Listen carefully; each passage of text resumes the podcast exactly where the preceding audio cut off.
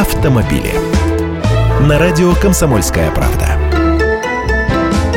Здравствуйте, я Андрей Гречанник. Вот уже и лето близко-близко, а привычного сезонного роста цен на поддержанные автомобили так и не случилось. Более того, автомобили с пробегом медленно, но верно дешевеют в среднем на 3-4% в месяц. Согласно данным агентства «Автостат», максимальный рост цен предложений, заметьте, не покупки, а предложения, был зафиксирован в январе. Причем это был даже не рост, а скачок до 20 или 30%. Но уже в феврале цены поползли вниз. В итоге итоге средневзвешенная цена сотни наиболее популярных моделей в возрасте трех лет сократилась в этом году аж на 13%. Машины дешевеют. Наиболее популярной иномаркой в трехлетнем возрасте на вторичном рынке остается Ford Focus. И если в январе средняя цена предложений на него была на уровне 656 тысяч рублей, то сейчас она не дотягивает и до 600 тысяч. А трехлетний Hyundai Solaris теперь торгуется за 458 тысяч рублей. Он подешевел еще заметнее Форда.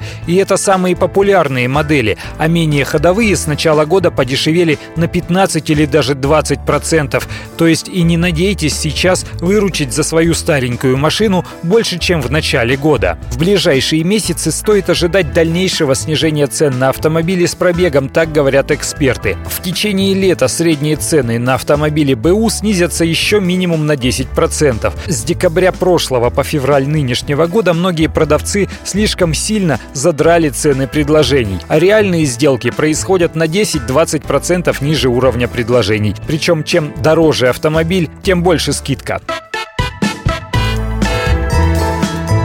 Автомобили.